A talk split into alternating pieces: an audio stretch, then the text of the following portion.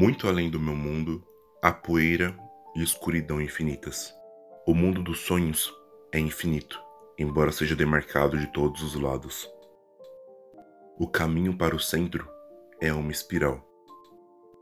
Passamos pela casa dos mistérios e a dos segredos, velhas estações nas fronteiras do pesadelo. De lá, seguimos em direção à noite, até alcançarmos os portões de chifres e marfim. Eu mesmo os entalhei quando o mundo era mais jovem e a ordem necessária. Corro para os portões. Do outro lado, posso ver meu castelo. Do outro lado, posso ver meu lar.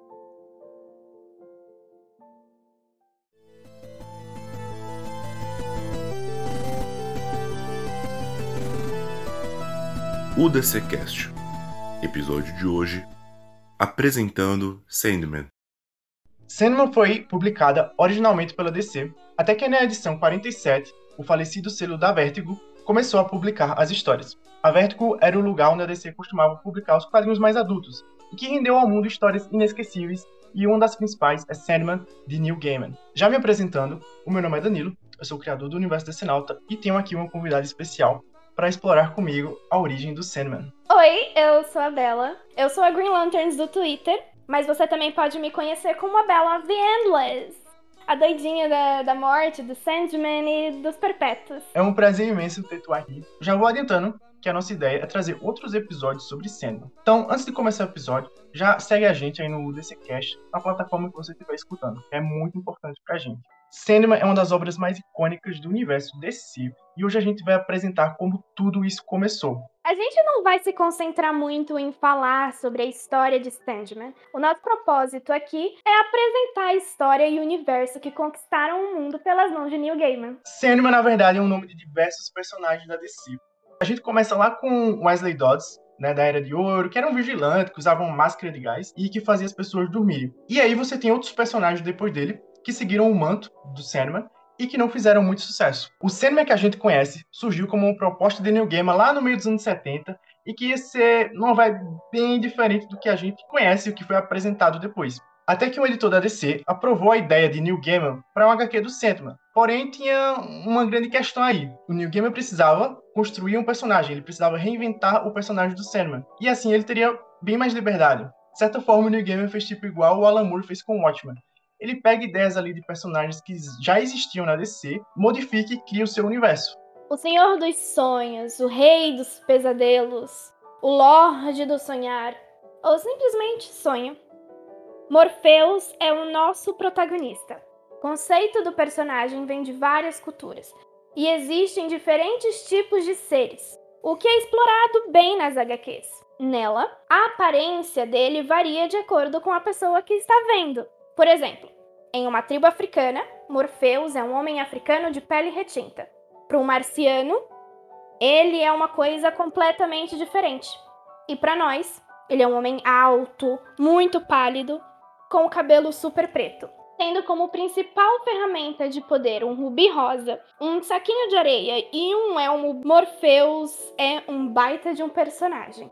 O elmo dele, que é feito com ossos de um deus morto, costuma ser usado em algumas situações, como viagens a lugares inóspitos. E também é seu símbolo na galeria dos perpétuos, que é o que a gente vai falar agora. Os perpétuos nada mais são do que personificações de aspectos universais que se encaixam em todos os tipos de vida que existem no universo. E eles são importantes para cada uma das formas de vida que existem, incluindo no âmbito animal. Mas a gente não vai falar disso ainda porque é spoiler.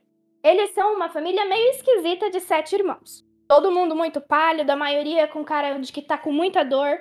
Basicamente os Cullens do universo de si. Uma boa comparação. Gostou da minha comparação? Maravilhosa. Também. Não existe, assim, uma explicação muito bendita do porquê que eles existem, ou como eles surgiram, ou qualquer coisa do tipo. Mas sabemos que eles são tão antigos quanto o próprio universo. Ao todo, eles são sete. Primeiro, a gente tem Destino, que é um cara, assim, meio de meia idade, cego, usa uma túnica a lá ceifador e carrega um livro que está acorrentado nele e que conta a história inteira do universo. Dos sete, ele é o que menos se envolve com assuntos mundanos, está sempre ali, mas só fica observando. E aí a gente tem a morte, a segunda mais velha dos sete.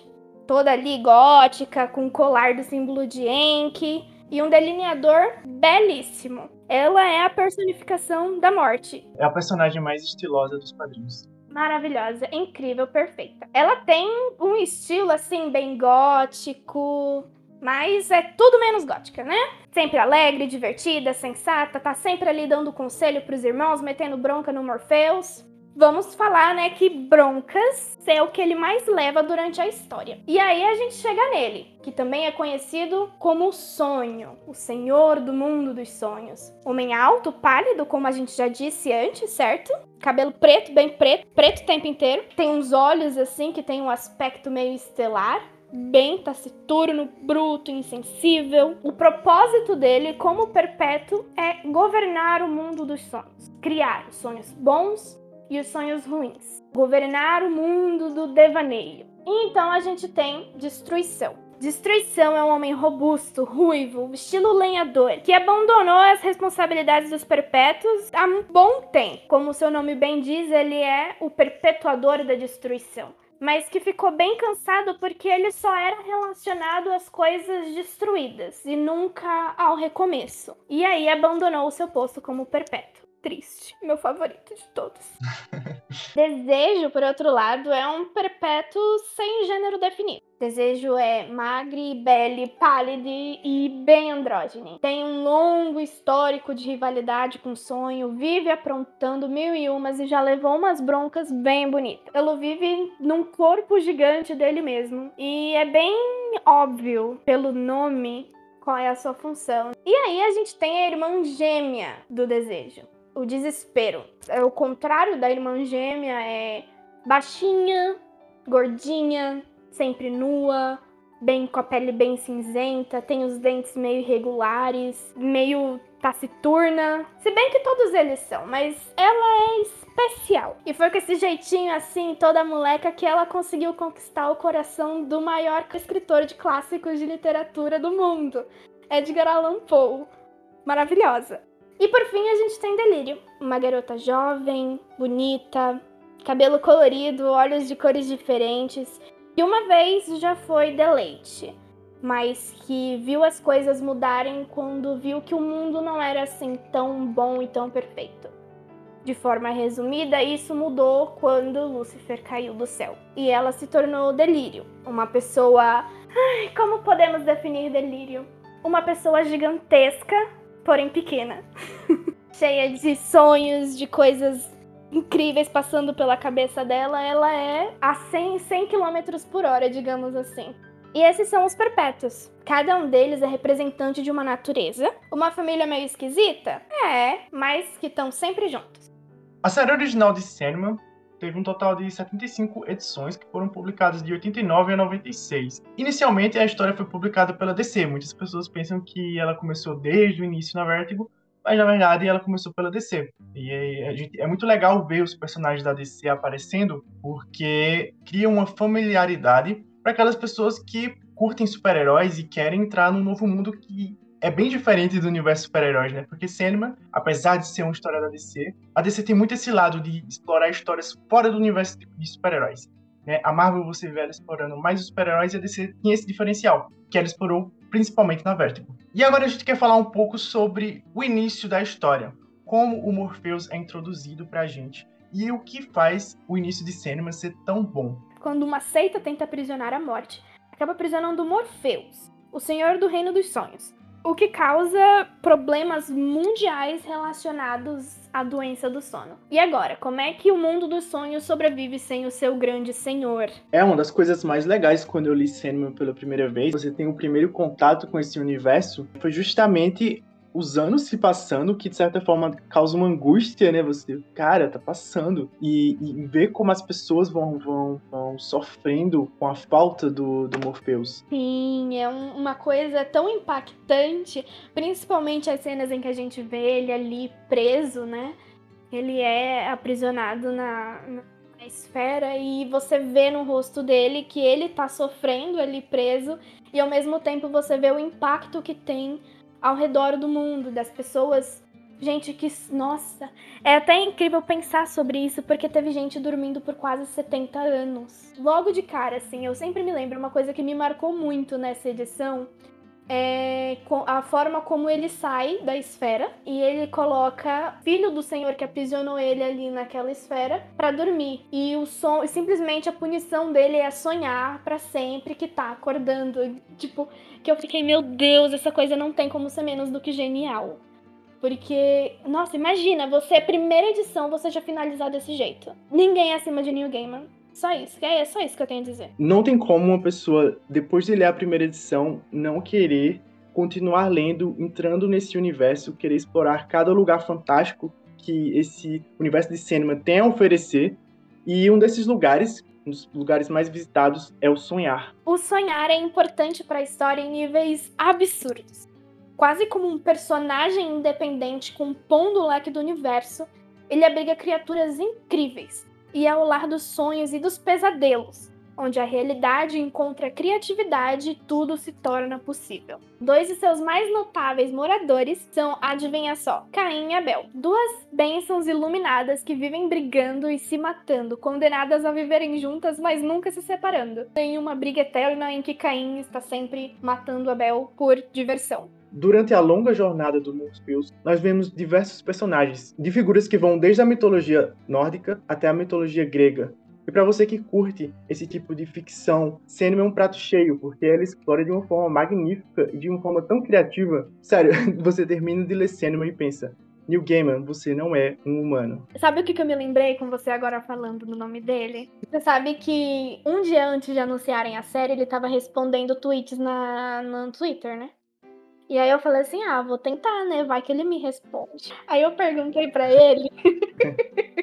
eu perguntei assim: você acha que hoje em dia, se você se, se Sandman fosse ser adaptado, você acha que encaixaria melhor com TV ou com filme? Aí o abençoado me responde assim: ah, não, eu acho que hoje, com as tecnologias que a gente tem, eu acho que seria muito bom que fosse adaptado para TV, né? Formato série de TV. E aí no dia seguinte, Netflix anuncia que vão produzir Sandman. Eu fiquei muito brava nesse dia. Eu falei assim: Meu Deus do céu, Jesus, como é que eu não percebi? Ele te deu a informação. E eu não percebi. É, é isso, é, é maravilhoso. Nossa senhora, eu amo esse homem. Ele é uma das melhores pessoas do Twitter. Ele é. Incrível. E ele tá sempre respondendo, ícone acessível. The Sandman tem mais de 20 Eisners, que é o maior prêmio dos quadrinhos, né? O Oscar dos quadrinhos e é uma das HQs mais premiadas da história. Tá ali entre as maiores. Ali no fim dos anos 80 até o fim dos anos 90, é, era a dominância absurda do Alan Moore e Neil Gaiman no Eisner, na parte de, de roteirista, né? Era um ano ganhava um, um ano ganhava outro. Realmente ali anos 80, 90, houve essa dominação dessas duas grandes lendas dos quadrinhos e o Neil Gaiman se destacou principalmente por Sandman. E vale também citar o número 19 do volume 3 de Sandman, que gerou várias controvérsias quando foi indicada para o World Fantasy Award e ganhou, mas como uma graphic novel em um prêmio de literatura. Há quem diga hoje em dia e que já considere a história como um clássico da história da literatura mundial. Durante a longa jornada de Sandman, vários artistas trabalharam nessa obra. Alguns que a gente pode destacar é o Sam Kiet, o Mike Dringberg e a Jill Thompson. E também a gente não pode esquecer das maravilhosas capas, que é super criativa e diferente. Tu olha ali e tu pensa, meu Deus, isso merece todos os prêmios do mundo também. Uma obra de arte atrás da outra, hein, né? Exatamente. Desde o roteiro até a, a parte artística, a parte da capa. Parece que tudo ali tinha tanto cuidado, até os balões, você vê o cuidado que o Neil Gaiman teve a colocar sempre os balões do, do Morpheus em preto, que assim, tipo, é muito legal porque ele, ele pode mudar a forma, e você sempre vai reconhecer ele, porque ele tem uma característica tão única nos quadrinhos, né? Isso é muito genial. A arte dessa HQ é perfeita. Se, se não fosse pelo roteiro, só a arte já valeria a pena, mas você tem aí a maior junção de todos os tempos. O roteiro incrível, a arte perfeita. Não tem como não ler Sandman. Né? Não tem como não amar. Explicar Sandman é realmente algo muito difícil. Não é uma história exatamente complexa no sentido de, de, você dificilmente vai entender, mas ela é uma história complexa no sentido que ela tem muitas camadas que permite a cada leitor uma experiência única. É muito mais fácil você entender cinema quando você vivencia cinema. Assim como os sonhos, essa obra te permite explorar da melhor forma sua criatividade, sua imaginação. Quando você entra nesse mundo, é um mundo que você realmente não quer deixar. E eu queria saber o que foi que te impactou quando tu leu Sandman, quando tu terminou a última edição. O que fez tu se conectar com Sandman? Eu acho que Sandman é, é a prova concreta que Neil Gaiman é um monstro da literatura.